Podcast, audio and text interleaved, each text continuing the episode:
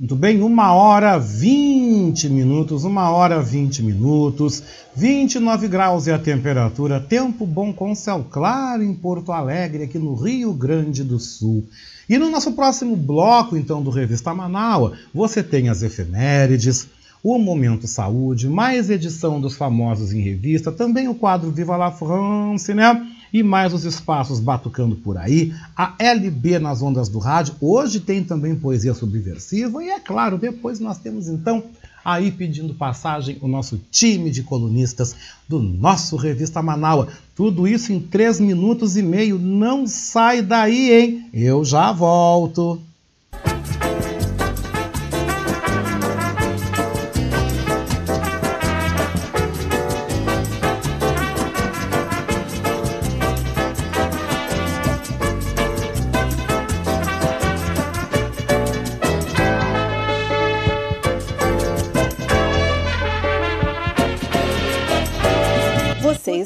Ouvindo Revista Manaua com Oscar Henrique Cardoso.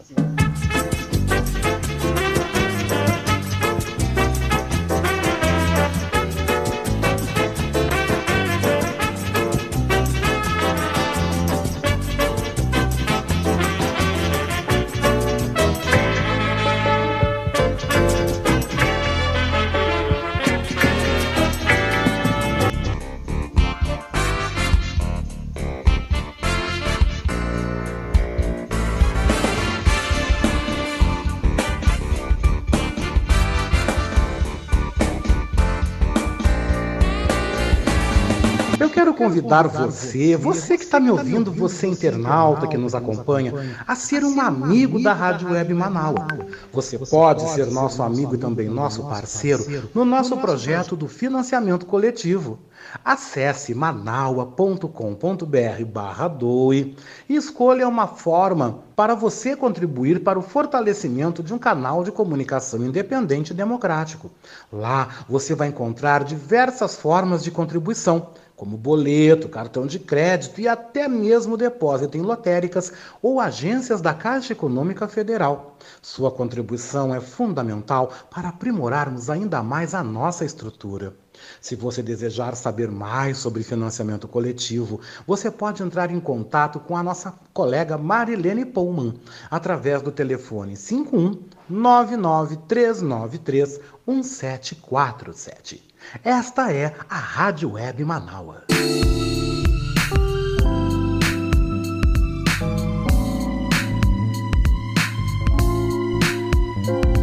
Oi, você está ouvindo o nosso Revista Manaua? Hum, eu quero aproveitar e te fazer um convite, tá? Você quer ser comentarista aqui no nosso Revista Manaua? Se você deseja, por favor, manda um zap para mim, né? No 51982445974. E aí venda, meu querido, venda o teu peixe. Também envie um áudio com tempo máximo entre 5 a 7 minutos. Vem, vem mesmo, vem fazer parte do nosso time de comentaristas do nosso Revista Manaua, o programa mais diverso e plural do Rádio Gaúcho, aqui na Rádio Web Manaua, todo sábado comigo, hein? Oscar Henrique Cardoso, do meio-dia às três da tarde.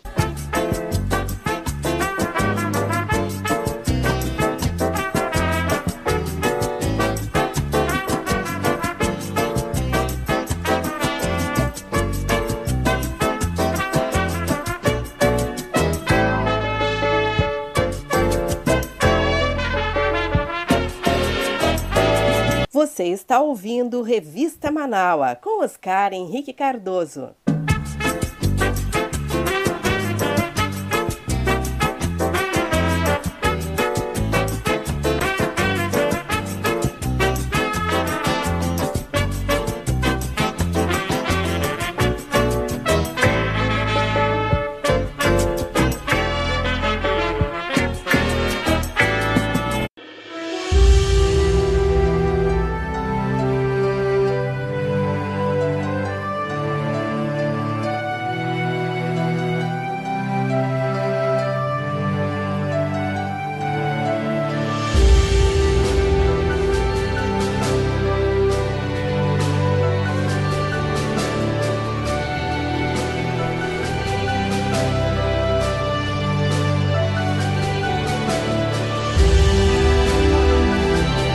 Hoje, dia 30 de outubro, é o dia do designer de interiores, dia do comerciário, dia do fisiculturista, dia do ginecologista, né, gente? E também dia da emancipação política no município de Arapiraca, em Alagoas. Hoje, em 1925, né? Vamos ver aqui o que, que está acontecendo, o que, que houve, será que nós estamos. Não, não, eu acabei de ligar de novo o microfone. Gente, eu dei uma babada, que coisa mais linda. Coisa mais linda. Eu vou reprisar de novo, claro, está sendo gravado, né? Está gravando agora sim. Eu estou conseguindo me ouvir. Peço desculpas a vocês pela baba. Que isso é uma baba. Das últimas, né? Mas que bom que vocês estão me ouvindo, né? Que bom que vocês aí estão me alertando. E aí, né, gente, reprisando então, hoje, dia 30 de outubro, né?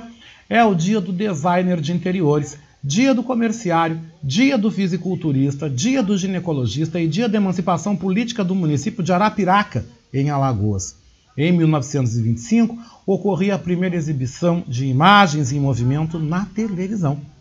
Em 1938, era apresentada então uma adaptação radiofônica do romance A Guerra dos Mundos, de H.G. Wells, transmitida em Nova York né? A transmissão, então, gente, ela causou pânico na população, pois acreditaram que a Terra estava sendo invadida por extraterrestres. Em 1945, a Índia era admitida como Estado-membro das Nações Unidas. Em 1961, a União Soviética detonava, na ilha russa de Nova Zembla, a maior bomba nuclear da história. Em 1969, o general Emílio Garrastazu Médici assumia a presidência do Brasil.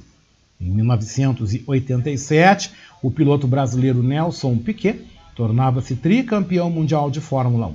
Em 1988, Ayrton Senna vencia então o Grande Prêmio de Suzuka no Japão, tornando-se campeão mundial de Fórmula 1 pela primeira vez. E em 2007, a FIFA escolheu o Brasil como país sede da Copa do Mundo de 2014. E ainda na história, ainda, gente, voltando na história, eu quero lembrar que a queda do Fokker sem Datan causava então 99 mortos, né? Vamos lembrar esse episódio trazido agora neste momento da história? Que Deus nos ajude, que este o trabalhador brasileiro. Valeu, Brasil. É isso aí. A voz da história. 31 de outubro de 1996, o Fokker 100 da TAM, que fazia o voo 402, cai próximo ao aeroporto de Congonhas, em São Paulo, poucos segundos após levantar voo com destino ao Rio de Janeiro. Todos os 96 ocupantes da aeronave morreram, além de três pessoas que estavam em terra, uma tragédia que chocou o país. Foi um dos mais graves acidentes da história do Brasil. O avião da TAM, com 96 pessoas a bordo, caiu quando tentava decolar. Segundo o CENIPA, o Centro de Investigação e Prevenção de Acidentes Aeronáutico, a queda foi provocada por uma falha no reversor da turbina direita do avião, que abriu durante a decolagem, algo considerado bastante improvável pelo fabricante. O defeito provocou a desaceleração de um dos motores do avião. A investigação foi facilitada pela preservação das caixas pretas, que revelaram o diálogo e o desespero de piloto e copiloto. Marinha 471, nível linha ali, decolar, vai esperar 60 graus com 6 horas, após decolagem 191, Marinha 471. Descida lá em cima, alto troço, puxa aqui, lá em cima, lá em cima, aqui também. Ai meu Deus. O avião caiu numa área residencial, se chocando contra prédios e casas nos arredores do aeroporto de Congonhas, até hoje encravado na zona sul de São Paulo. Anos depois, o Tribunal de Justiça de São Paulo condenou a fabricante do reversor, a empresa norte-americana Northrop Grumman Corporation, a indenizar as famílias. O presidente fundador da companhia aérea TAM, comandante Rolim Amaro, concedeu entrevista coletiva após o acidente. Esse era um piloto do melhor nível que nós tínhamos, seguramente estava na cabeceira dos nossos pilotos. Ele estava absolutamente com a sua escala em ordem, o copiloto idem e as tripulações de gabine também.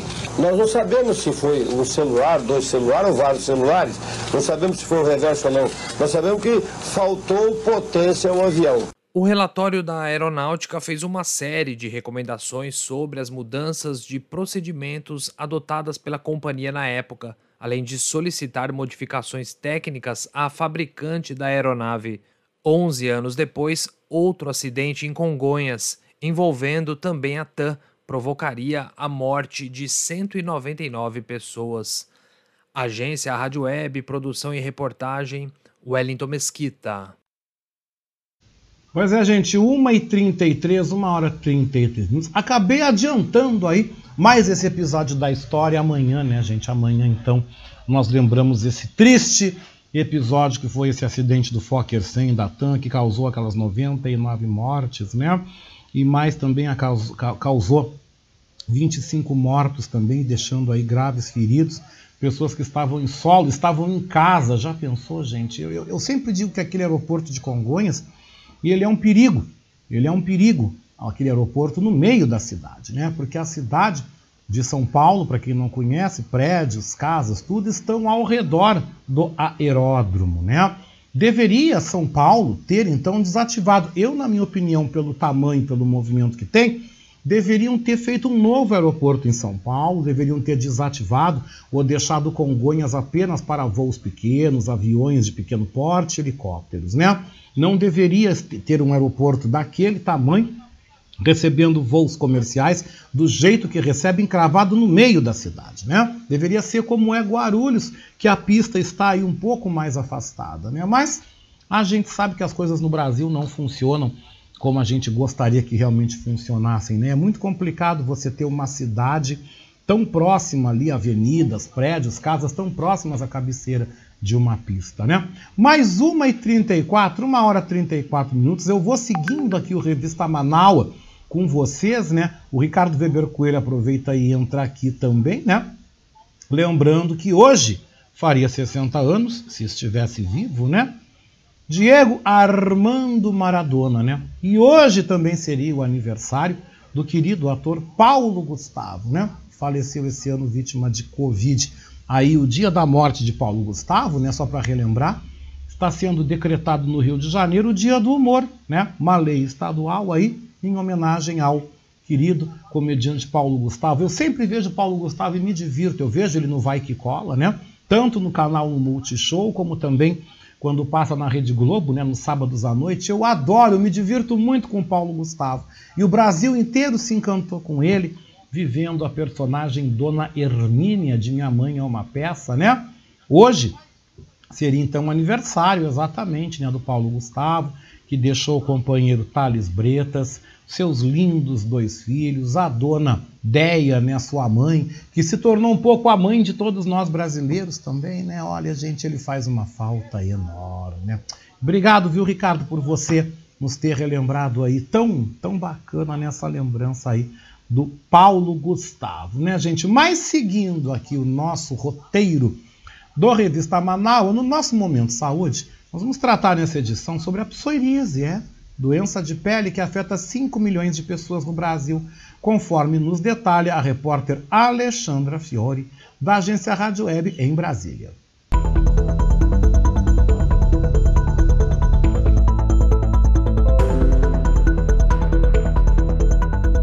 uma doença autoinflamatória da pele que causa o aparecimento de lesões avermelhadas e descamações essa é a psoríase, que atinge cerca de 5 milhões de brasileiros. De predisposição genética, ela não tem cura, mas pode se manifestar com fatores ambientais ou de comportamento. Para alertar a população sobre sintomas, diagnósticos e tratamentos, a Sociedade Brasileira de Dermatologia lançou a campanha nacional de conscientização sobre a psoríase. O vice-presidente da SBD, Heitor Gonçalves, explica que há várias manifestações de sintomas por isso, o diagnóstico junto a um dermatologista é essencial. No diagnóstico da psoríase é fundamental a presença do dermatologista, seja pelo conhecimento das lesões clássicas da doença, seja pela classificação das formas típicas da psoríase, palmo plantado e couro cabeludo. Através dessa classificação, também da avaliação do índice de severidade da doença, o dermatologista pode estabelecer qual o melhor plano terapêutico, seja através do tratamento tópico, da fototerapia, do uso de imunossupressores ou, nos casos mais graves, dos imunobiológicos. Um dos tipos mais severos é a psoríase pustulosa, quando podem ocorrer pústulas, ou seja, pequenas bolhas que parecem conter pus sobre a pele que fica intensamente avermelhada. Mas o dermatologista Gleison Duarte ressalta que nenhuma forma da doença é contagiosa. Essa doença aqui não envolve nenhuma bactéria, vírus ou outro microorganismo. O nosso sistema imune acaba promovendo um ataque contra as nossas próprias células da pele, das unhas e até mesmo das articulações. Por isso não existe nenhum risco de contágio. Dessa forma, a gente deve abraçar ainda mais os pacientes portadores de psoríase, que são vítimas muitas vezes de hostilizações e preconceitos por conta do aspecto da sua pele, que nada tem a ver com risco de contágio.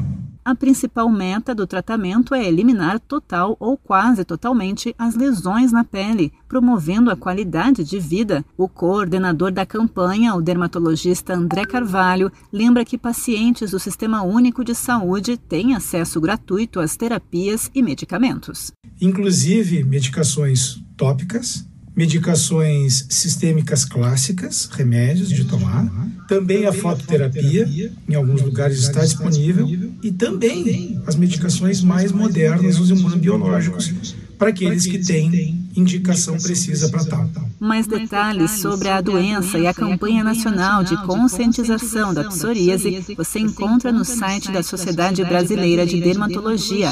Acesse sbd.org.br. Agência Rádio Web de Brasília, Alexandra Fiore. Muito bem, 1h39, uma hora 39 minutos, né? E na edição de hoje dos Famosos em Revista, né, Ricardo Weber Coelho nos traz como destaques dois babados fortes, né? Um deles aí envolve a apresentadora Lívia Andrade, que está sendo aí fortemente criticada nas redes sociais por causa do resultado do exame de DNA do seu marido. E olha, tem outra treta também envolvendo aí a cantora Zélia Duncan que está sendo processada pelo jogador Neymar. E vocês sabem, né? É babado, é treta dos famosos, tudo isso está aqui no nosso Revista Manaua com ele, Ricardo Weber Coelho. Boa tarde.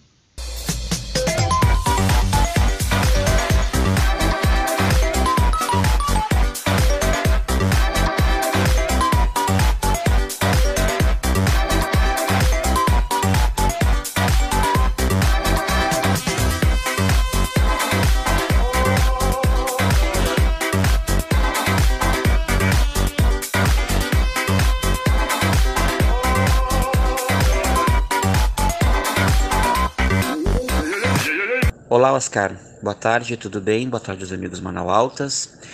Eu trago dois destaques então para o nosso quadro famoso em revista dessa semana, que fala de da Lívia Andrade, o primeiro é da Lívia Andrade, da Lívia Andrade, né, que ela virou piada após o resultado do exame de DNA vir à tona. Recentemente, o atual marido da Lívia Andrade, ele foi fazer um teste de DNA, né, um teste de paternidade, é, provavelmente exigido pela sua ex, né, a Pétala Barreiros. Só que a apresentadora Lívia, a Lívia Andrade, ela está sendo muito criticada na web por causa do resultado do, do teste. Né? A Lívia Andrade se tornou um dos nomes mais comentados nessa sexta-feira, na última sexta-feira, dia 22, devido ao fato que foi divulgado o resultado do exame de DNA do filho mais novo da Pétala Barreiros, que foi a ex do seu atual marido, né? Saiu aí então o resultado uh, e dando positivo, né? E esse resultado virou um motivo para que os internautas, leia-se haters, aquelas pessoas que ficam stalkeando, que ficam catando coisas na internet ali, né? Para fazerem piadas, para que eles fizessem piadas com Lívia Andrade em todas as redes sociais. E além disso, ela virou alvo de muitas postagens e muitos comentários, porque um, um site aí, uma página que trata de, de subcelebridades, né, por exemplo, publicou sobre esse assunto lá na sua página e a, a polêmica se formou, né, nos comentários. E a legenda do site dizia assim: saiu o resultado do exame que confirma que o pai do da criança, né, o filho caçula da Pétala com o atual marido, que é o Marcos Audio Mix, uh, o exame aponta que índice de paternidade do empresário é de praticamente 100%, dizia a legenda. Rapidamente a postagem viralizou, virou alvo de muitos comentários uh, e comentários maldosos, né? Além disso, uh, contra a apresentadora Lívia Andrade. Teve uns lá que colocaram assim, ó, por que choras, Lívia Andrade? Questionou uma seguidora. E outra internauta ainda comentou que estava ouvindo, olha só, que estava ouvindo o choro da Lívia, né, de onde ela estava, né. E além disso, com muita ironia, essa segunda internauta, né, colocou assim: seria o som do chocalho, né, que as crianças brincam com chocalhos, né, então cho chocalhos, na verdade, é o nome correto. Então a seguidora estava ironizando aí a Lívia, né? Dizendo que, que ela estava chorando porque ela estava ouvindo choro lá, porque agora provavelmente ela vai ter que dividir o marido entre as idas lá com o filho da outra lá, né? E com ela, né? Só que a Lívia ela preferiu uh, manter o silêncio, ela não se pronunciou ainda até o momento, nem comentou sobre o assunto, né? Sobre esse, resultado positivo do exame de DNA. E ela diz que vai permanecer em silêncio, ela, mas provavelmente a gente conhece a Lívia, né? Ela tem uma personalidade muito forte, ela não tem papas na língua, ela não leva desaforo para casa. Então, no, no momento oportuno, ela vai responder essas pessoas aí, ela vai dar uma resposta com certeza. E o outro destaque vem do mundo da música e do futebol, porque a gente sabe que futebol e música eles andam ali de mão, mãos dadas, né? Porque tem jogadores que eles uh, fazem dancinhas lá no campo, entre um gol e outro, né? Ou cantam uma música lá, e essa música vem, assim, se tornar viral, se tornar sucesso, né? Só que nesse caso aqui, uh, o futebol e a música aqui, eles estão se encontrando, provavelmente vão se encontrar nos, tribuna nos tribunais, porque o atacante Neymar, ele foi à justiça contra a cantora Zélia Duncan, uma, uma compositora bastante conhecida, bastante famosa, né? Que também tem posições políticas bem claras, bem definidas, ela se posiciona. Então o Neymar foi à justiça pedindo explicações contra críticas feitas pela Zélia né, no Twitter no mês passado. Então o Neymar está usando de todo o seu prestígio, todo o seu prestígio todo o seu poderio econômico, né? Uh, onde ele acionou seus advogados e os advogados do jogador deram 48 horas para que a compositora responda a um questionamento aí, a um, uh, um questionário, né? Com 11 perguntas referentes a um tweet onde a Zélia diz, entre outras coisas, a respeito do Neymar, né? Que ele seria uma decepção. Né? Ela diz assim: ó, não sou do futebol, mas Neymar me parece até agora uma promessa como, como atleta e uma decepção como cidadão. Quer respeito, desse a ele e mostre os serviços. Ah, e, deu, e ela deu uma alfinetada, né? Ah, e pague os seus impostos. Teria escrito a, a artista aí eh, no dia 10 de setembro do mês passado, ah, no dia 10 de setembro, né, mês passado. É. O Neymar, o que, que ele quer? Ele quer que a artista confirme que fez a postagem, né? Uh, e pergunta para ela, né, por que que ela pagou logo em seguida, posteriormente, né? E ele também quer explicações do que diz uh, quando ela quis, que, o que, que ela quis dizer quando ela afirmou que o atleta seria uma decepção como cidadão em quais elementos a Zélia estaria baseada, né? Em quais elementos objetivos e concretos a Zélia estaria se baseando para concluir, né, né, essa declaração de que ele seria uma decepção como cidadão. É isso que os advogados do atleta estão questionando, né? Entre outros questionamentos, né? Então, uh, no nosso quadro dessa semana, né, da, que traz aí as tretas, né, as polêmicas, os processos, as, as, as, gafes até, né, as, uh, as confusões em que os famosos se metem, são esses, né? né? Que, da Lívia, que está lá sendo limada na internet, né, por causa de um teste de DNA, E do jogador Neymar aí, que tá pedindo explicações para uma, uma outra cantora, para a cantora Zélia Duncan, né, por, por causa de um tweet aí que ela fez. Então o Neymar aí tá processando a Zélia Duncan. Vamos então esperar o, qual vai ser o desfecho aí desse, uh, dessa polêmica. Então agradeço a todos pelo espaço, um grande abraço a todos, bom fim de semana, uma ótima semana. e até o próximo mais e até a próxima edição de mais um quadro famoso em revista aqui no Revista Manaus.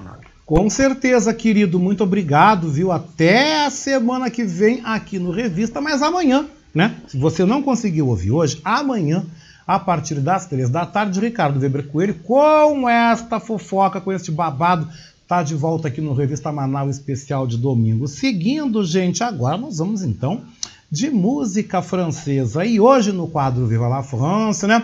Professor Maurício Gomes nos traz a presença de Maísa Matarazzo, da brasileira Maísa Matarazzo, que interpretou e deu vida a um grande sucesso com a canção Neme Quitte Paz, né, gente? Vamos conferir então. Viva la France!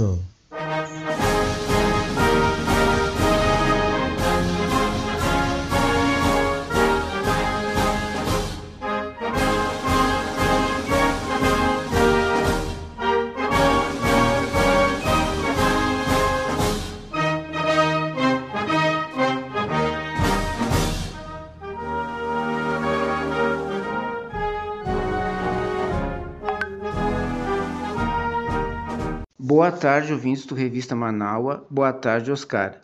O Viva la France de hoje traz a cantora brasileira Maísa Matarazzo, que nasceu em 6 de junho de 1936. Foi também compositora e atriz. Maísa fazia parte de uma família tradicional. Aos sete anos foi para um colégio interno em Paris, de onde retornou aos 11 anos. Casou com André Matarazzo, um importante empresário paulista, com quem teve um filho. Mas como havia muito preconceito com as cantoras naquela época, acabou se separando e mandando o filho para um colégio interno. Teve problemas de alcoolismo e depressão. Morreu num acidente automobilístico em 1977. Hoje ouviremos a música Ne me quitte pas, um sucesso que Maísa cantou em francês, que ficou conhecida como tema da minissérie Presença de Anitta.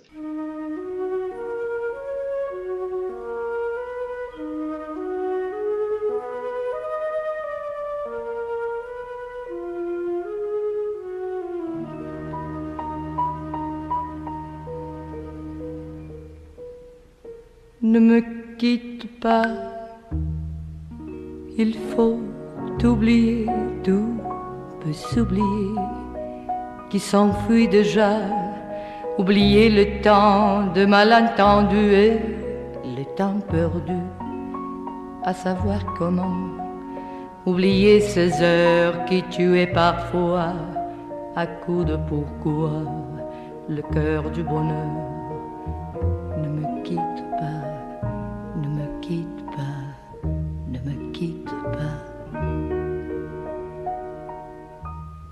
Moi, je t'offrirai de perles de pluie venues du pays où il ne pleut pas. Je creuserai la terre jusqu'après ma mort pour couvrir ton corps d'or et de lumière. Je ferai un domaine où l'amour sera loi, où l'amour sera loi, où tu seras reine. Ne me quitte pas, ne me quitte pas, ne me quitte pas.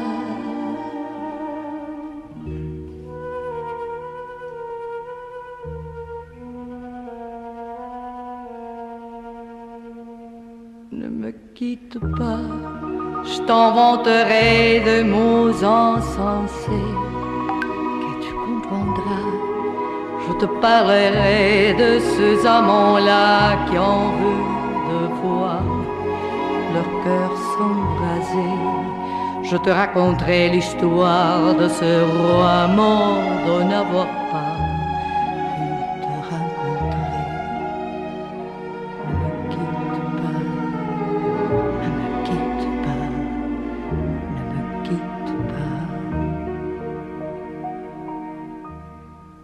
On a vu souvent réjaillir le feu de l'ancien volcan qu'on croyait trop vieux. Il paraît-il de terre brûlée que n'a plus doublé qu'au meilleur avril. Et quand vient le soir pour qu'en ciel flamboie, le rouge ou le noir ne se pose-t-il pas? Ne me quitte pas quitte pas, ne me quitte pas.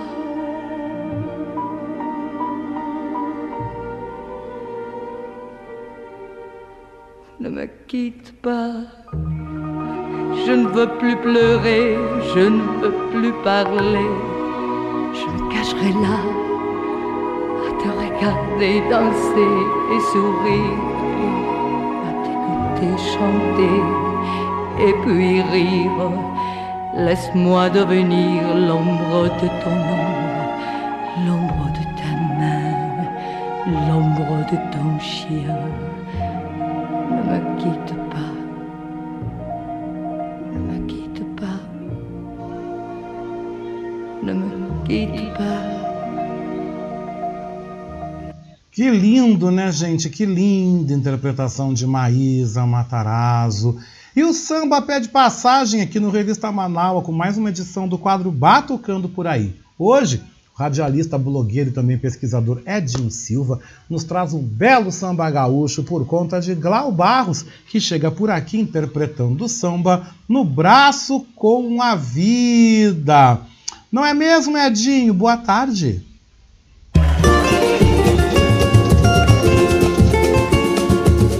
Batucando por aí.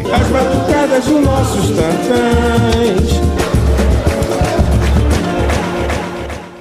Olá, Oscar Henrique Cardoso, estimados e estimadas ouvintes do programa Revista Manaus.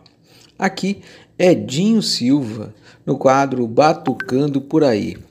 Hoje, prosseguindo, prosseguindo no desafio que me foi dado de trazer nomes do samba e da música do Rio Grande do Sul, trago hoje convidada de hoje a cantora, atriz e cantora Glau Barros. A Glau, responsável por uma pesquisa que tem o propósito de mapear e publicizar a presença de mulheres compositoras, artistas mulheres que têm no gênero samba seu fazer artístico contribuindo de forma efetiva com o legado cultural das diferentes regiões do Rio Grande do Sul a que pertence. O samba, segundo a cantora é o gênero genuinamente brasileiro, é símbolo de luta e resistência da cultura diaspórica negra. Mas infelizmente sua voz, através da história, é quase que predominantemente masculina. Com esse projeto, procuro dar voz a essas sambistas, encontrando autoras, cantoras e instrumentistas. Ao longo de uma série de lives que ela colocou no YouTube, no meio do, durante o mês de agosto, ela pôde trazer sempre em dose dupla cantoras que fazem a música do Rio Grande do Sul. O objetivo, segundo a cantora, é descobrir a raiz feminina no samba, do samba no Sul, como principal finalidade viabilizar e reconhecer as mulheres sambistas de diferentes regiões, fortalecendo-as assim como a narrativa e o protagonismo dessas artistas. E hoje trago, então, a Clau Barros cantando um tema de Nelson Coelho de Castro, No Braço com a Vida. Um samba que fala que hoje já sei quem me gosta, sair no braço com a vida para descobrir melhor o meu papel e a ocupação dos espaços mundo afora. Então, meu abraço afetuoso, fiquem bem, vacina para todo mundo e fiquem com a voz potente da querida Clau Barros. Fui, até a semana que vem.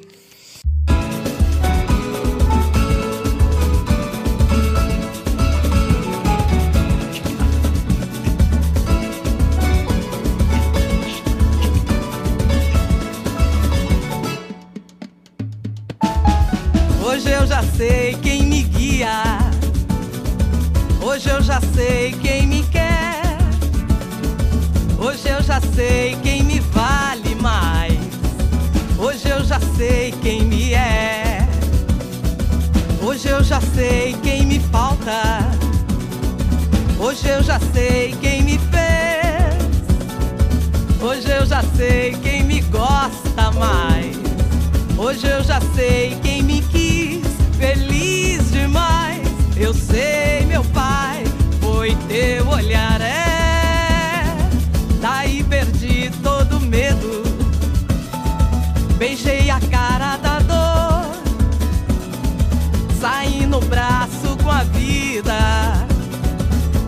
meu próprio tambor. Mas pedi licença, mas pedi licença, mas pedi licença, mas pedi licença.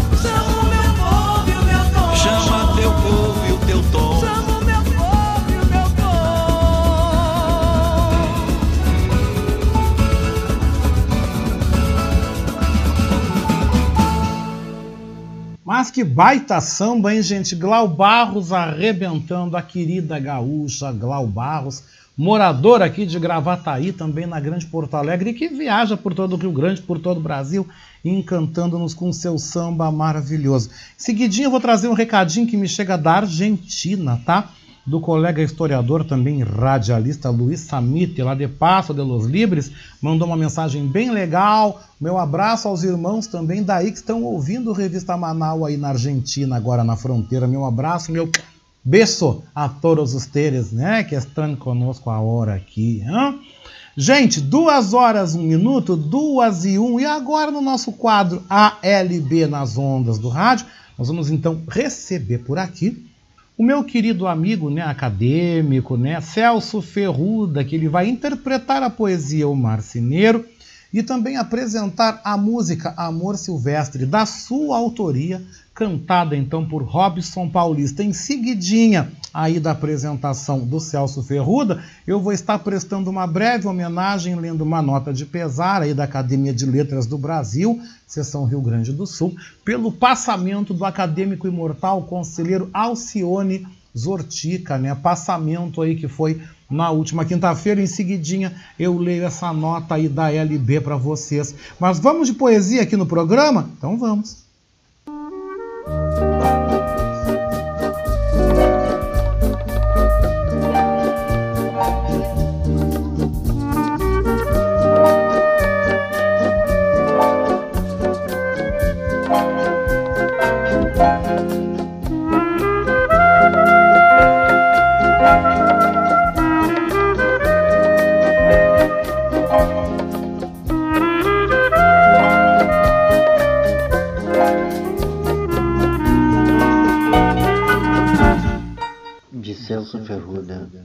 Marceneiro. Ele lixa nas mentes as dores ardentes.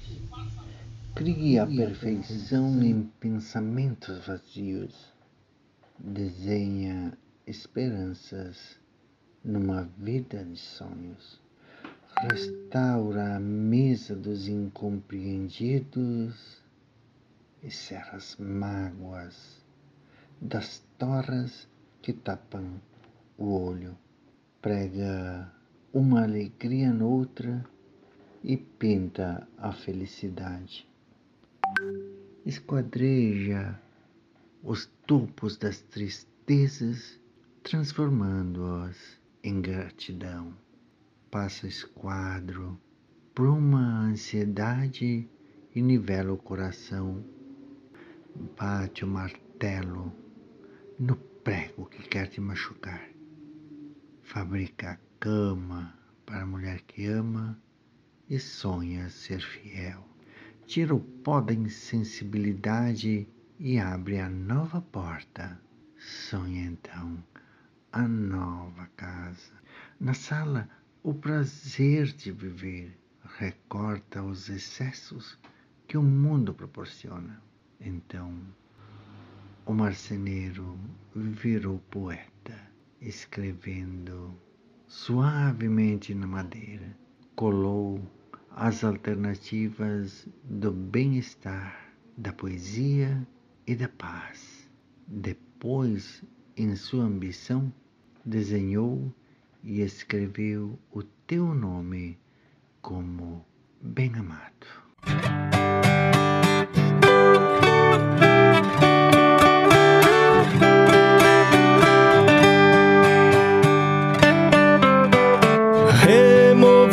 Montanha, a montanha se fez coração, somente para amar. Arde meu coração, quando teu coração queima, te vejo na trilha mais forte. Meu amor reina.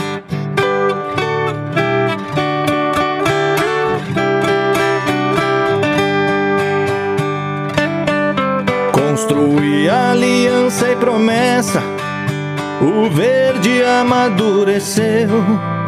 Pintei minha camisa de azul pra colar tua estrela no meu peito. O tempo passou calado, o vento embalava as folhas. Nosso amor foi a escolha para o vinho e o pão consagrar.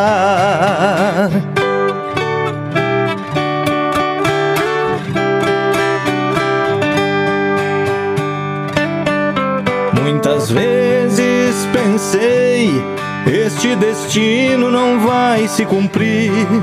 A esperança não apagou, este amor é forte e existe. O sol ilumina os horizontes, as águas enchem as fontes, formam riachos e verdes montes, sustentam amor, nosso amor.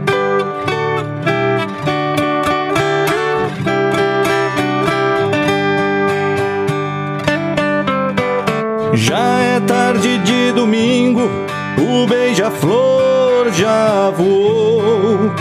A mata ainda existe, nosso amor persiste. A noite escurece bailarina para alegrar os sonhos meus e nos feitiços teus de menina. A floresta e eu somos amantes dos realizados sonhos teus.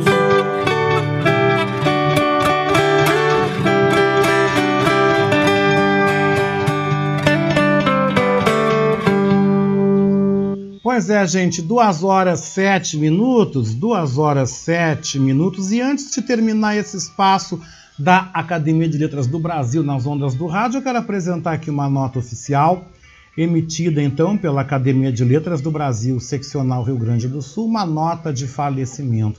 Foi com enorme pesar que a Academia de Letras do Brasil, seccional Rio Grande do Sul, recebeu a notícia do falecimento do nosso querido acadêmico imortal e conselheiro fiscal, Alcione Sortica. Falecimento ocorreu no dia 29 de outubro deste ano em Porto Alegre. O sepultamento foi em Cachoeira do Sul, aqui no Rio Grande do Sul. Só temos a agradecer a sua contribuição ao mundo literário, a atenção e o carinho para com os familiares, amigos, escritores e leitores. Alcione Sortica nos deixa saudades. Nota esta assinada por Milton José Pantaleão Júnior, escritor e editor e também presidente da Academia de Letras do Brasil, seccional Rio Grande do Sul. Com essa nota também nós expressamos e nós então estendemos os nossos sentimentos a todos os colegas imortais, também aos familiares. Tive o prazer de conhecer o seu Alcione e muito triste com esse passamento. Mas, gente, vamos falar aqui ainda de poesia aqui no nosso programa. Sabe por quê? Porque tá chegando ele aqui, viu? Tá chegando Felipe Magnus nos trazendo de volta, né, a sua poesia subversiva. Olha que legal, ele tá aqui hoje com a gente, viu? Vamos conferir o que ele traz para nós, hein, Felipe? Boa tarde, querido. Seja muito bem-vindo. Poesia, poesia subversiva, subversiva, com Felipe, Felipe Magnus. Magnus. Poema de Eduardo, Eduardo Galeano. Galeano. Está envenenada a terra que nos enterra ou desterra. Já não há ar, somente desar. Já não há chuva, somente chuva ácida. Já não há parques, somente parkings. Já não há sociedades, somente sociedades anônimas. Empresas no lugar de nações, consumidores no lugar de cidadãos, aglomerações em lugar de cidades. Já não há pessoas, só públicos. Não há visões, somente televisões. Não há visões, só televisões. Para elogiar uma flor, Dizemos, parece de plástico. Poema Por que Cantamos, de Mário Benedetti. Se cada hora vem com a sua morte, se o tempo é um covil de ladrões, os ares já não são tão bons ares, e a vida é nada mais que um alvo móvel. Você perguntará por que cantamos? Se nossos bravos ficam sem abraço. A pátria está morrendo de tristeza e o coração do homem se fez cacos. Antes mesmo de explodir a vergonha, você perguntará: por que cantamos? Se estamos longe como um horizonte, se lá ficaram árvores e céu, se cada noite é sempre alguma ausência, cada despertar um desencontro. Você perguntará por que cantamos? Cantamos porque o rio está suando. E quando soa o rio, soa o rio. Cantamos porque o cruel não tem nome, embora tenha nome o seu destino.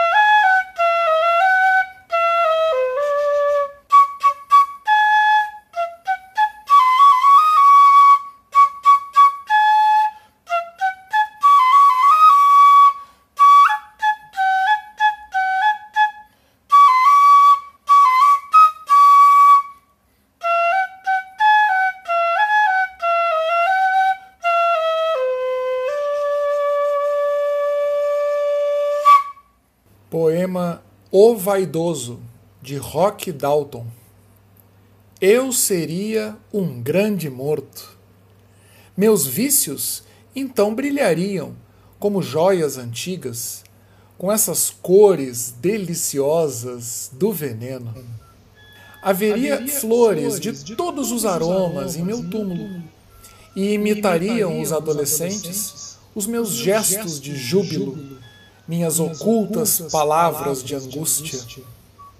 Talvez alguém diria que fui leal e era bom, mas somente tu recordarias minha maneira de fitar com os olhos. Ai, gente, que lindo! Eu tava morrendo, morrendo, morrendo de saudade, né? Da poesia subversiva aqui no nosso programa, né, gente? Olha que legal. Quero aproveitar antes então dos nossos colunistas chegarem pedindo passagem, quero apresentar esse recado do querido amigo historiador também, tradicionalista, apresentador também de rádio aí na nossa Passo de los Libres na fronteira Brasil-Argentina e que nos manda um recadinho da Argentina, nosso querido Luiz Samit. Boa tarde, querido. Hola, buenas tardes, estimado amigo Oscar Enrique. Estoy acá en sintonía de la radio Managua y mando un abrazo grandioso para toda tu querida y vasta audiencia. Soy Luis Amite, acá de Paso de los Libres Corrientes, en la frontera de la patria, como decimos, frente a la ciudad hermosa de Uruguayana, Río Grande do Sul, Brasil. Justamente, este, lindas novedades para comentar Estuvimos de Feria del Libro, desde el 8 al 16 de octubre se ha realizado esta hermosa feria internacional. Qué lástima no pudimos tener la participación de hermanos brasileños como vos y también de los orientales y del Paraguay, ya que las fronteras todavía están recién comenzando a normalizarse y este, ya se dará otra oportunidad donde nos reencontremos en ferias del libro para comentar tanta cosa interesante que nos integra a través de la letra y de la música. Así que ha sido un gran placer comunicarme con vos, enviar este eh, cordial saludo para esa tierra brasileña del Río Grande que tanto quiero porque también corre por mis venas. Sangre del Río Grande, sangre de la República Oriental del Uruguay y la sangre argentina. Así que siempre digo, tengo tres patrias en el corazón. Y la vida me ha presentado grandes amigos que he conocido a través de una integración cultural como la Feria del Libro de Uruguayana, donde te conocí a vos, Oscar Enrique, y a la querida amiga Franquilina. Así que para mí me llena de gran emoción y de gran placer poder enviarte este saludo. Un abrazo, querido amigo, que estés muy bien. Y hoy también este, tenemos la tarea, como vos, de hacer radio con otros compañeros en nuestro programa, que es una vez a la semana, de 16 a 19 horas, en AM840 LT12 Radio General Madariaga, Radio Nacional de Paso de los Libres, que muchas personas acceden por internet. Un abrazo, queridos amigos, a tu, toda tu vasta e grandiosa e querida audiência. Ah, muito obrigado, viu, Samit? Obrigado também, meu querido, né, pelas mensagens. A gente se conheceu realmente, né, gente? Vai fazer uns dois anos, se eu não estou enganado, ou, ou até um pouco mais. Essa questão da pandemia tira a gente meio do, do tempo, né? Mas a gente se conheceu na Feira do Livro de Uruguaiana, onde eu participo já há três anos, né? Faz três anos que eu passo meu aniversário em Uruguaiana, porque a feira sempre cai durante meu aniversário. E na última vez que eu fui a, a Uruguaiana, a gente se conheceu, tiramos foto, conversamos, né? Ele todo gaudério, todo piochado, um homem, um estudioso aí da cultura e das tradições. Luiz Samit, muito obrigado pelo carinho. Meu abraço a todos os irmãos aí dessa fronteira amiga que está reaberta, viu? A fronteira Brasil-Argentina está reaberta, graças a Deus, com todos os cuidados, todos os protocolos, mas nós estamos podendo voltar aí com certeza nos comunicar. 2 e 18, né, o Felipe Magnus, né, dizendo que deu um eco gostoso, né, no comentário dele, claro que deu um eco, querido. Sabe por que que deu eco? acabou dando eco porque eu deixei o microfone aberto e o Smart está aqui perto para mim fazer escuta. Agora eu afastei um pouco porque eu fico controlando para ver se a rádio está no ar, se não está, enfim, toda aquela função né, de rádio pela internet. E aí acaba dando um eco hoje. Vocês devem estar ouvindo que está rolando meio que um eco em alguns momentos. Não é problema, é porque eu tô com o telefone muito próximo a mim aqui, isso acaba acontecendo. 2 e 19 vamos para o esporte então, hein? Vamos abrir então, vamos dar passagem aos nossos comentaristas, então vamos.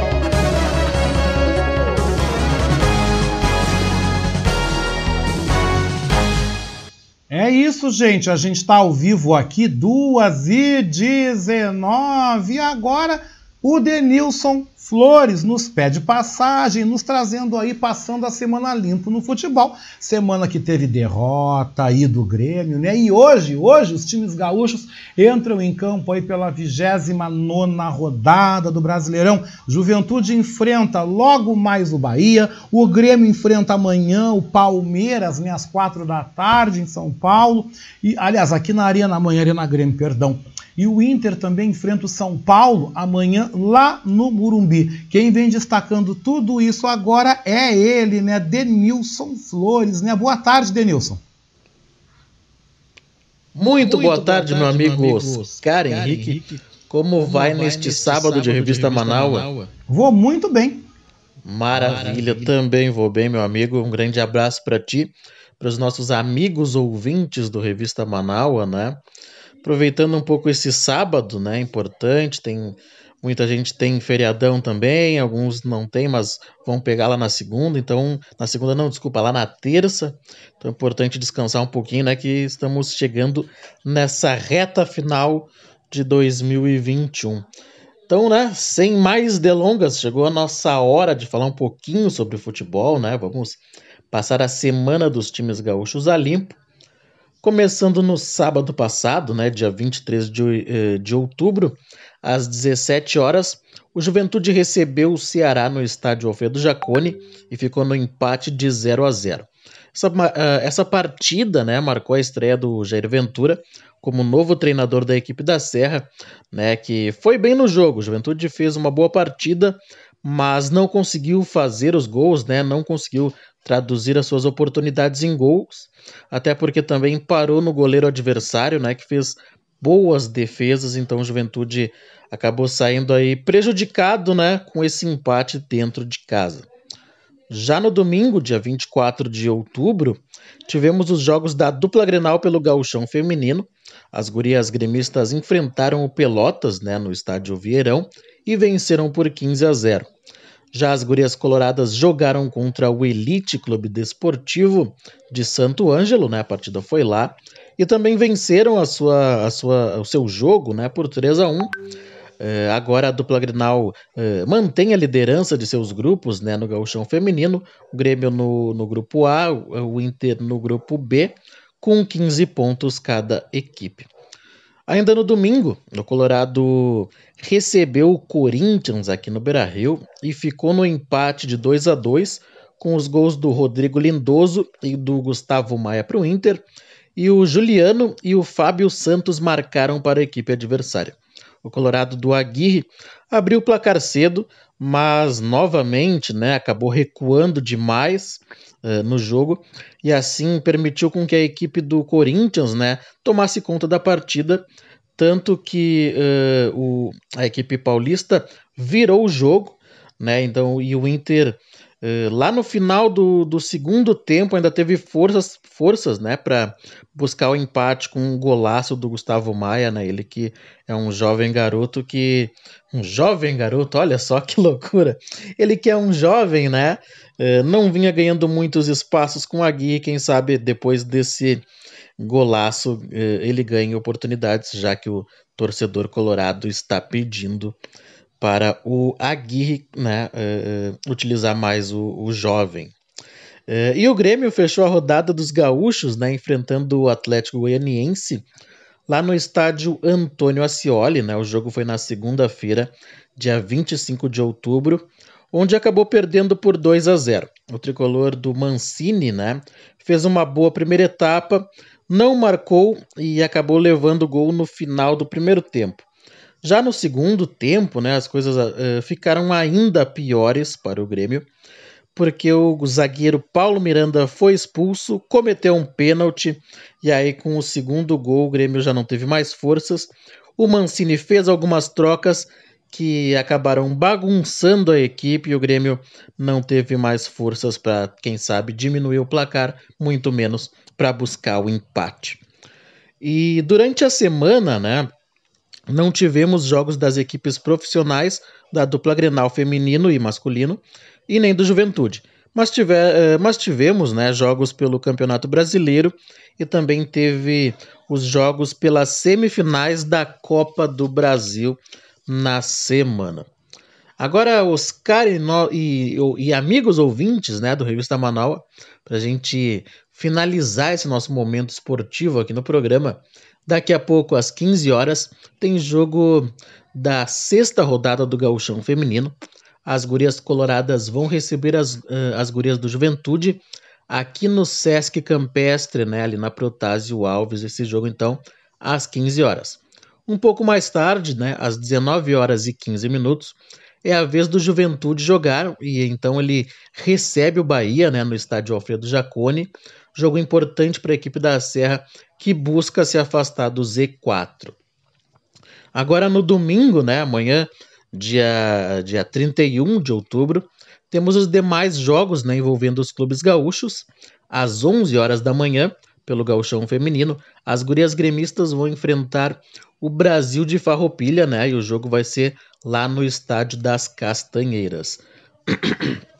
desculpa, Oscar, desculpa nossos amigos, né? A garganta deu uma falhadinha aqui. Agora já o Grêmio, né, entra em campo contra o Palmeiras aqui na Arena e a partida está marcada para as 16 horas. O tricolor de Wagner Mancini precisa de uma vitória para não deixar os seus adversários da zona do rebaixamento se afastarem ainda mais. O Grêmio está numa, situa numa, numa situação complicadíssima no Campeonato Brasileiro. E o Inter fecha a rodada dos gaúchos enfrentando o São Paulo no estádio do Morumbi. E essa partida está marcada para as 18 horas e 15 minutos. O Colorado que pode preservar alguns atletas, né, visando o clássico Grenal do sábado, dia 6 de novembro. Oscar, termino as informações do futebol. Volto na próxima semana com os destaques dessa rodada e convido os nossos amigos ouvintes do Revista Manaua para assistirem os vídeos do meu canal do YouTube, né, o Dibre da Vaca Peço para a galera se inscrever, né? É muito importante para nós, nos ajuda a crescer como um canal, né? Também peço para os nossos amigos nos seguirem no Instagram, arroba Vaca, no Spotify e a nossa, e a nossa página, página, no Facebook, no Facebook Dibre da Vaca. Vaca. Uh, meu amigo Oscar, Oscar eu, fico eu fico, por aqui. Por aqui. Um abraço, um abraço para ti e para os nossos amigos, ouvintes, ouvintes do Revista, do Revista. Manaus. E, e até, até, a próxima. A próxima. Até a próxima, viu, Denilson? Olha, uh -uh, tudo bem, deixa assim, mais natural possível. Acabei não editando. Ah, tudo bem, deixa o natural, né? A gente tá aí com, dando esse ar de, de, de, ao vivo, né? Na tua participação e tudo bem, sem problema nenhum. Mas eu sigo falando agora do esporte, porque o nosso colega jornalista, também escritor, Léo Cantarelli, vem aqui no Revista Manaus nos comentar sobre o assunto da semana. Aliás, o assunto que virou vários assuntos e que fala, é caso, é claro, né, dos casos de homofobia no esporte. Não é mesmo, Cantarelli? Boa tarde. Olá, amigos Olá, da, revista da revista Manaus, Manaus. Tudo, Tudo bem? bem? Espero, que, Espero sim, que sim estejam aproveitando o final de semana. Bom, meu assunto hoje vai ser sobre a luta contra a homofobia no esporte. Essa semana tivemos dois assuntos que movimentaram a mídia e as redes sociais. O primeiro veio lá da Austrália, onde o jogador de futebol Joshua Cavallo assumiu ser homossexual. O atleta de 21 anos que atuou na primeira divisão daquele país virou assunto no mundo todo pois é extremamente raro ver uma atitude dessa em um esporte tão machista quanto o futebol. Josh, como é conhecido, disse que não aguentava mais ter que esconder seus sentimentos e contou com o apoio do seu treinador para fazer esse anúncio. O mais importante foi ver o apoio que ele ganhou não só de seus companheiros de clubes, mas de jogadores dos quatro cantos do planeta. Isso mostra o quanto estamos evoluindo como sociedade e que bom que hoje um jogador possa assumir que é homossexual e não ser discriminado no futebol. Que ótimo que o futebol está virando um esporte para todos e não tem aquela coisa que é só para macho. Não, era para todo mundo e para quem quiser. Entretanto, saindo da Austrália e vindo para o Brasil, tivemos essa semana a notícia do afastamento do jogador de vôlei Maurício Souza, de seu clube o Minas, por comentários homofóbicos nas redes sociais. Esse mês, a produtora de desenhos DC anunciou que a novidade em suas próximas produções será um filho do super-homem bissexual e divulgou uma imagem dele beijando outro rapaz. Souza fez comentário reprovando essa atitude. Os patrocinadores do Minas pressionaram o clube para que tomasse uma atitude e suspendesse o contrato dele. Embora ele tenha ganho apoio de setores mais conservadores da sociedade, foi mostrado a ele que a homofobia é crime e quem pratica não terá vez que ele vai sofrer sim as consequências de seus atos. E que bom isso. O trabalho é árduo e difícil, mas não podemos desistir. É isso, ficamos por aqui e até semana que vem. Exato, Cantarelli, até semana que vem. E só para completar, quer ser homofóbico, quer ser intolerante, quer ser preconceituoso, vai pedir emprego pro Bolsonaro. Vai pedir emprego. Pede pro Bolsonaro pagar tuas contas, tá? Porque quem tá botando pra rua, quem tá demitindo homofóbico, e o Minas Tênis fez muito bem, meu aplauso, meu aplauso. Fizeram muito bem, porque antes de você botar seu preconceito para fora, pense que você pode ficar desempregado. Tá? Pense que você pode ficar desempregado.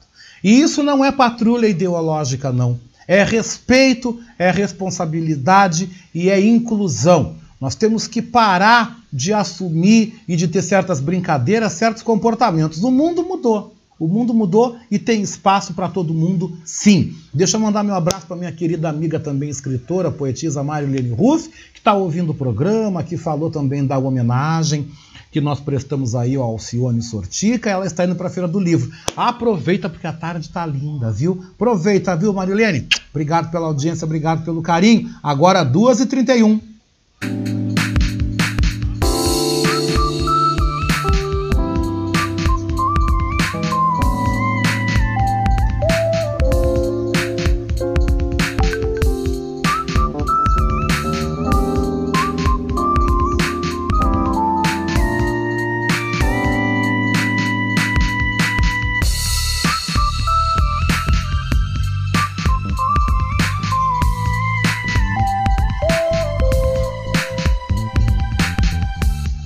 É, gente, agora então falando sobre educação financeira, a nossa economista e professora Patrícia Nazi Sandes, né? Que está com a gente aqui no Revista Manal, ela hoje está no programa e vem nos comentar sobre oito verdades sobre as nossas finanças. E tem uma que é bem interessante, mas eu não vou antecipar. É ela que vai falar. Boa tarde, Patrícia. Olá, meus amigos da Rádio Manaua, tudo bem com vocês? Aqui quem fala é Patrícia Santos, sou educadora financeira, professora, coach, palestrante e mentora. Meus amigos, quero trazer para vocês hoje oito verdades sobre as nossas finanças. Oi, meu amigo Oscar, tudo bem? Tudo, Patrícia, e você? O que são verdades? São questões que nem sempre estão à mostra, estão à vista das pessoas, são questões que nem sempre temos conhecimento de que elas de fato são desta forma. Então vamos à primeira. Posso ter uma conta bancária sem taxas. Verdade. Inclusive já fiz alguns comentários aqui sobre as movimentações bancárias sobre as armadilhas, sobre as taxas embutidas, sobre as cobranças indevidas, sobre cobranças que nem sabemos que estamos sendo cobrados. Mas eu quero dizer para vocês que é uma determinação do Banco Central de que todo o banco ofereça uma modalidade de conta que não cobre taxa alguma. Pode ser que esta modalidade não lhe favoreça, porque afinal de contas eles colocam nessa, nesse pacote. É basicamente aquilo que você é obrigado a usar e não tem muitas coisas extras, não tem muitas possibilidades. Mas sim, existe. Agora, bancos que lhe favoreçam muito mais e sem pagar taxa, sem dúvida, são os bancos digitais. Outra verdade: consigo ganhar dinheiro com cada compra que faço. Funciona da seguinte forma: você se cadastra em um programa de pontos. Esse programa de pontos está vinculado ao seu banco ou a determinadas lojas, a grandes lojas comerciais, por exemplo, americanas e outras tantas é, lojas grandes ou postos de gasolina. Então, de forma que tudo que você gasta, tudo que você consome, está vinculado a este programa de pontos. Como que você pode fazer? Entra no site de um programa de pontos. Um exemplo é o Melius, M-E-L-I-U-Z, Melius. Você vai ter um cartão e esse programa Melius é um programa nacional, ele é muito conhecido. Então, ali dentro do, da Melius, você vai ver que tem N empresas vinculadas ao cartão. Você vai comprar naquelas empresas e depois vai é, adquirindo pontos na Melius. Então, as suas próximas compras vão ser descontadas ou as suas faturas do cartão de crédito vão ser abonadas com os pontos. Quer dizer que quando, cada vez que você gasta, você ganha determinados pontos e esses pontos vão acrescentando para abater outros custos, outras contas que você tem. Outra verdade financeira que não é muito conhecida por aí. Posso ter várias isenções se for doador de medula. É isso mesmo. Quem é doador de medula no Brasil tem determinadas isenções e uma delas é a inscrição em concurso público. Quando você se inscreve para ser doador de medula, você entra para o cadastro do eh, Redome. Então, esse cadastro você tem um número, que é um número nacional. Este número você vai fornecer pedindo a isenção da, da inscrição daquele concurso que você pretende participar. E assim tem outras possibilidades. Agora, quarta e última verdade financeira. Educação financeira é assunto de criança. Você que tem seu filho, você que tem seu netinho com 4, com 6 anos, com 8 anos, é sim assunto de criança. Como que a gente pode conversar sobre isso?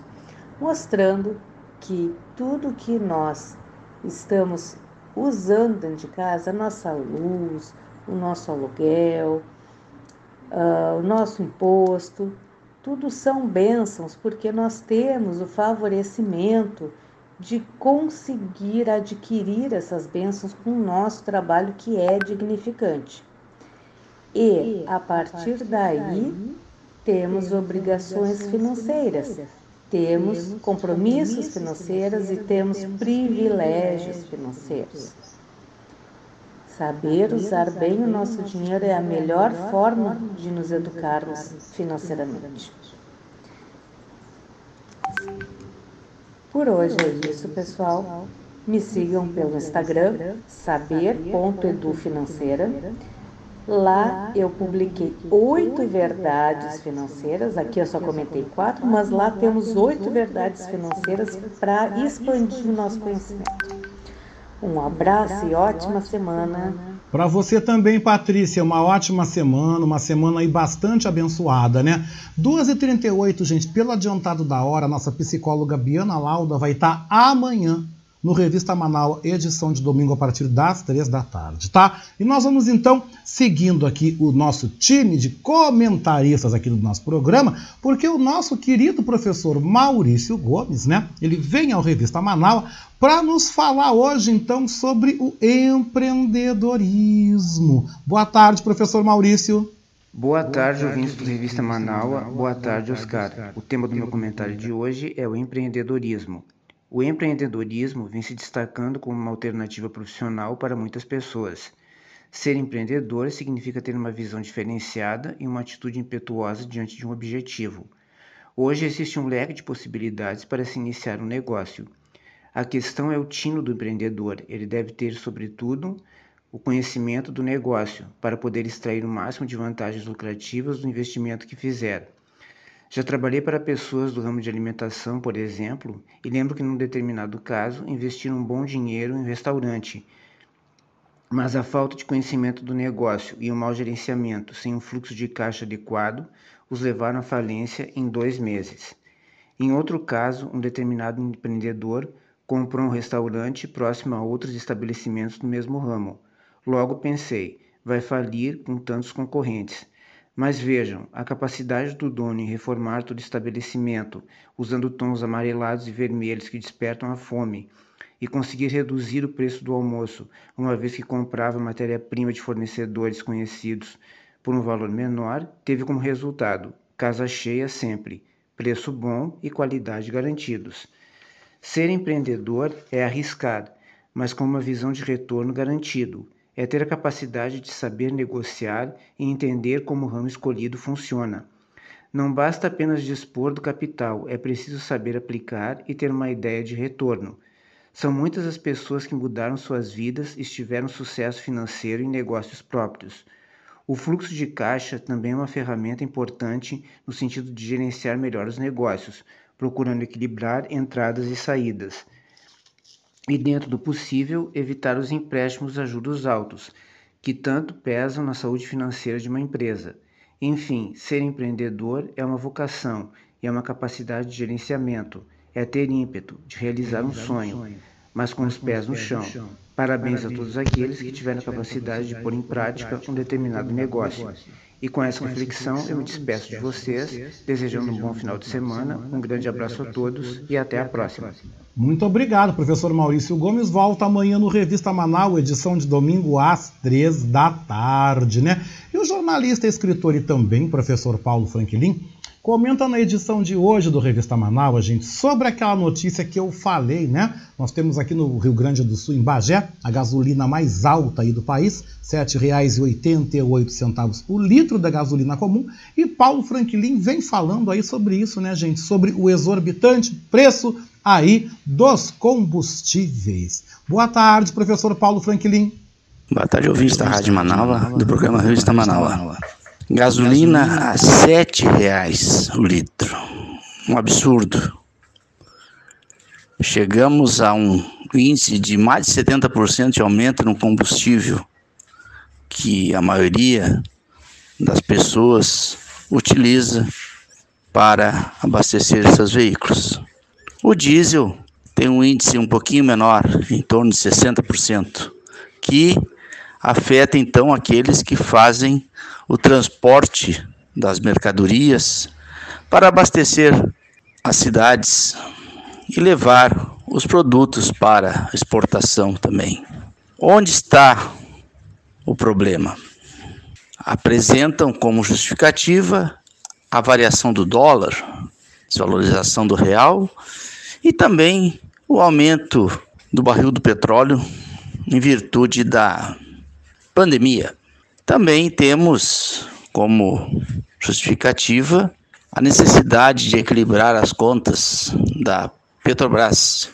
Enquanto isso, os brasileiros precisam pagar mais de 100 reais no botijão de gás, que também teve aumento. Ou seja, tudo aumenta devido à política equivocada e descontrole da estatal que perdeu a mão e que, segundo notícias, vai acumulando um, um lucro de 32 bilhões. Difícil entender esta, esta conta, pois somos um dos maiores produtores de petróleo, temos reservas somos exportadores para toda para países da América Latina e neste nesses países a gasolina sai mais em conta do que no Brasil. Também adiciona nesta confusão a vontade dos governos estaduais de aumentarem o ICMS sobre combustíveis e gás de cozinha, mantendo taxas altas que também colaboram para o aumento do que vamos pagar por combustíveis e por gás de cozinha. Nesta história não há mocinhos. Todos são bandidos. E as vítimas somos nós. Aqueles que precisam desembolsar sete reais para abastecer os veículos ou mais de cem reais para comprar o botijão de gás. Esperança de que os governos, os governos estaduais, o governo federal, governos municipais, porque todos têm interesse no imposto sobre combustíveis. Todos lucram, menos nós que sustentamos toda esta estrutura estatal que nos cobra diretamente todo o valor que nem sabemos para onde vai. Ou melhor, temos ideia para onde vai, para sustentar aqueles que estão, estão controlando, controlando toda esta, esta máquina pública. Eu sou Paulo, Franklin, comentando, para a Rádio Manaus e Revista Manaus. Boa tarde. E amanhã você está de volta, viu, Paulo? Amanhã com a gente no Revista Manaus, edição de domingo, a partir das três da tarde. O ator, produtor cultural e também apresentador Fábio Klein né, vem aqui para o Revista Manaus para hoje nos comentar sobre o mau uso da liberdade de expressão aí que vem sendo praticada por parte dos aí seguidores, dos fanáticos, dos adeptos aí do bolsonarismo. Não é, Fábio? Boa tarde. É, Oscar, Oscar e pessoal. É, eu queria comentar uma, uma, uma coisa que não é, uma, não é sobre nenhuma notícia, nenhum acontecimento. Quer dizer, é sobre acontecimentos sim, mas coisas que vêm acontecendo sempre. É, como, por exemplo, ah, os, os, os, normalmente os bolsonaristas é, ficam reivindicando direito de, de, de expressão, né? É, liberdade de expressão, que é garantido pela Constituição. Sim, é garantido pela Constituição, lógico. Mas isso não quer dizer que você possa falar o que você quiser, qualquer coisa que você queira, né? Porque, afinal de contas, um, um direito não pode é, é, se sobrepor a outro, outro é, é, é, item da, da, da, da, Constituição, como, por exemplo, né, você propagar ideias nazistas, você falar coisas contra, por exemplo, fazer, fazer apologia, vamos dizer assim, vamos fazer apologia a, a, ao racismo, à homofobia, porque a, a discriminação, né, o racismo, enfim, né, é, é são, não, não, são, são crimes, né, pela mesma Constituição que dá o direito à, à, à liberdade de expressão, né. Há limites, é lógico que há limites, né? Então, esse pessoal fica reivindicando é, é, liberdade de expressão para poder falar o que quer. E critica é, quem, quem é, é, chama, chama de censura, chama de censura o que. É, por exemplo, eu vou dar um exemplo mais claro aqui. Né? Um jogador de vôlei foi demitido pelo clube por, por ter, ter é, publicado é, é, coisas homofóbicas né, nas suas redes sociais. E o, o, esse pessoal né, reclamou que o cara tem direito a, a, a, a, se expressar, né? tem que ter liberdade de expressão. Né? Mas assim, e eles estão, esse, essas pessoas que estão reivindicando liberdade de expressão, né, estão é, é, é monitorando a liberdade que o clube tem de não querer né, o, o, seu, o seu emblema associado a, a, a, a, ideias homofóbicas. Né? Ou seja, a mesma liberdade que eles, que eles reivindicam para si, né, eles não querem dar a, a, a outrem. Né? É, enfim, né? Eu tenho uma empresa, eu não quero a minha empresa associada a racismo, a, homofobia, enfim. Né? Essa empresa patrocina um artista, por exemplo. Né? Esse artista como é, começa a, a disseminar é, ideias homofóbicas, ideias racistas. Eu tenho todo o direito de tirar a, o meu patrocínio desse artista. Não é a liberdade? Essa é a minha liberdade. Eu tenho direito de não querer a minha marca associada a, a essas ideias racistas e homofóbicas, enfim. Né? Mas eles vão me criticar por eu ter eh, tirado o patrocínio do artista. O artista tem direito a, a, a falar o que quer, principalmente se for alguma coisa disseminando ódio. Mas eu não tenho direito de retirar o meu patrocínio porque eu discordo e acho criminosa a atuação da figura. Entendeu? Então, isso, esse, esse assunto é um assunto muito doido, porque esses caras, né? É, outro dia eu estava ouvindo um comentário e alguém falou que essas pessoas que vivem dizendo que nós estamos de mimimi para lá, mimimi para cá, são as mais mimadinhas que, que tem, tem, não podem ser contrariadas, né? Não podem, sabe? Não, eh, tem, elas têm direito a tudo, elas querem ter direito a tudo, elas querem tudo, né? São mimadinhas. E são as que mais falam que nós estamos de mimimi para lá, mimimi para cá. Bom, enfim, essas coisas são, são.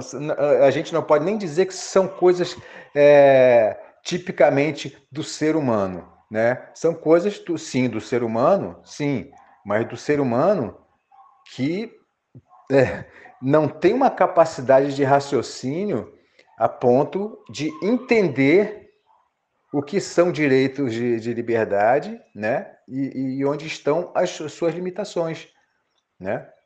O que é crime é crime, né? O que é, que é proibido na Constituição não pode ser é, é, é defendido é, usando um, um, um, um artigo da própria Constituição, né? Enfim.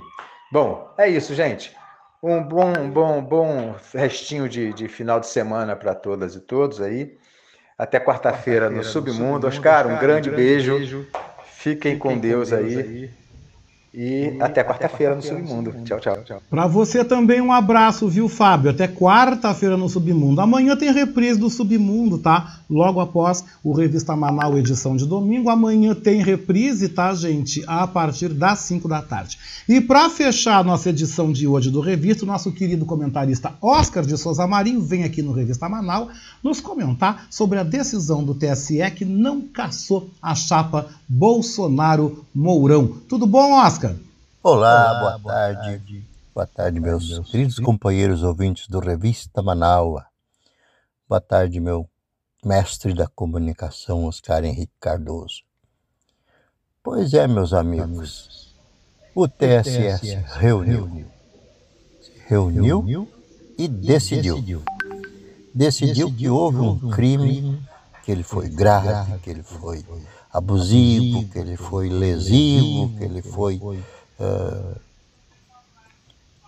atrapalhou a vida dos brasileiros, mas ele vai ser perdoado, o crime não vai ser punido. Fica para uma próxima oportunidade. Bolsonaro uh, tem as costas quentíssimas, como a gente sempre soube, que ele está a serviço de um sistema, está a serviço de um grupo maior. do famoso mercado que comanda as ações e que por isso os ministros então resolveram que será punido severamente, sim, na próxima campanha eleitoral. Essa decisão traz, meus amigos, no bojo uma, digamos assim, uma artimanha, para não dizer melhor, para não dizer pior, sacanagem. Porque ela, a partir do momento em que puniram um deputado uh, do Paraná, um deputado estadual que simplesmente replicava o que o Bolsonaro dizia. Eles criaram uma jurisprudência para que possam, logo ali adiante nas próximas eleições, a qualquer momento prejudicar a esquerda, porque se alguém do grupo da esquerda, eh, dois ou três aloprados, como se diz, dividirem algum tipo de uh, informação no WhatsApp ou no Facebook, ou seja lá onde for, que possa minimamente ser usado a favor do candidato da esquerda, ou a favor do presidente Lula, ou a favor do Bolos, ou seja qual for o candidato da esquerda que estiver mais na frente nas pesquisas, eles vão usar esse boi de piranha que eles pegaram essa semana para caçar as chapas sumariamente e então uh, favorecer mais uma vez o candidato do mercado, porque nós já estamos vendo que os meios de comunicação uh, abandonaram a ideia da terceira via e começam cada vez mais a, a aderir à candidatura do Bolsonaro mais uma vez. E o TSE e, e o TSE diga-se de passagem que grande parte dos ministros que lá julgam são os mesmos do STF, já mostrou de que lado ele vai se posicionar quando precisar ali adiante. Então, muito cuidado, meus amigos. Vamos ficar sempre, como se diz lá na fronteira, com um olho no peixe e outro no gato, porque eh, a campanha eleitoral que se aproxima será bastante conflituada, bastante complicada, e nós que queremos a volta da democracia, nós que queremos nosso presidente Lula de volta ao poder, temos, que, ficar muito, uh, atenciosos com uh, a possibilidade de que a gente, vá contribuir para uma, sacanagem, volto a dizer. Muito obrigado, a todos pela oportunidade de conversar com meus companheiros e, aquele tradicional beijasco com gosto de churrasco. E o meu muito obrigado a você, então, com o Oscar de Souza Marinho. A gente encerra, então, a edição de hoje do nosso Revista Manaua deste sábado, né, gente? Quero agradecer o apoio jornalístico da agência Rádio Web também, né? Aos nossos comentaristas de edição, Alexandra Fiore, Ricardo Weber Coelho, Edinho Silva, Celso Ferruda, Felipe Magnus, Denilson Flores, Léo Cantarelli, Patrícia Nazi Sandes, Maurício Gomes, Paulo Franquilin, Fábio Klein e Oscar de Souza Marim. Revista Manaus teve na produção e apresentação este que vos fala, Oscar Henrique Cardoso, apoio técnico de Jefferson Sampaio, apoio institucional de Daniela Castro e Sheila Fagundes e na direção da Rádio Web Manaus, a Beatriz Fagundes. A seguir você fica então com a reprise do programa Diálogos do Poder com Márcio Poçã e convidados. Parece que nessa edição agora sou eu, né? Eu tive na última terça-feira conversando sobre territorialidade brasileira, né? E amanhã, né? Amanhã você então logo após a nossa edição do Revista Manaus, edição de domingo, né? Você tem às 5 da tarde a reprise do programa Submundo com Fábio Klein. E às 7 da noite, ao vivo aqui na Rádio Web Manaus, tem domingo.com com Adroaldo Bauer Corrêa. Eu volto, gente, ao vivo aqui na segunda-feira, às 10h30 da manhã, na segunda hora da Voz da Resistência. Amanhã eu tô de volta aqui no Revista Manaus, edição de domingo, mas é gravado, eu não estou aqui pessoalmente, gente, eu vou indo embora. A seguir, você continua com a nossa programação da nossa rádio web Manaus. Um beijão com gosto de coco. Até lá!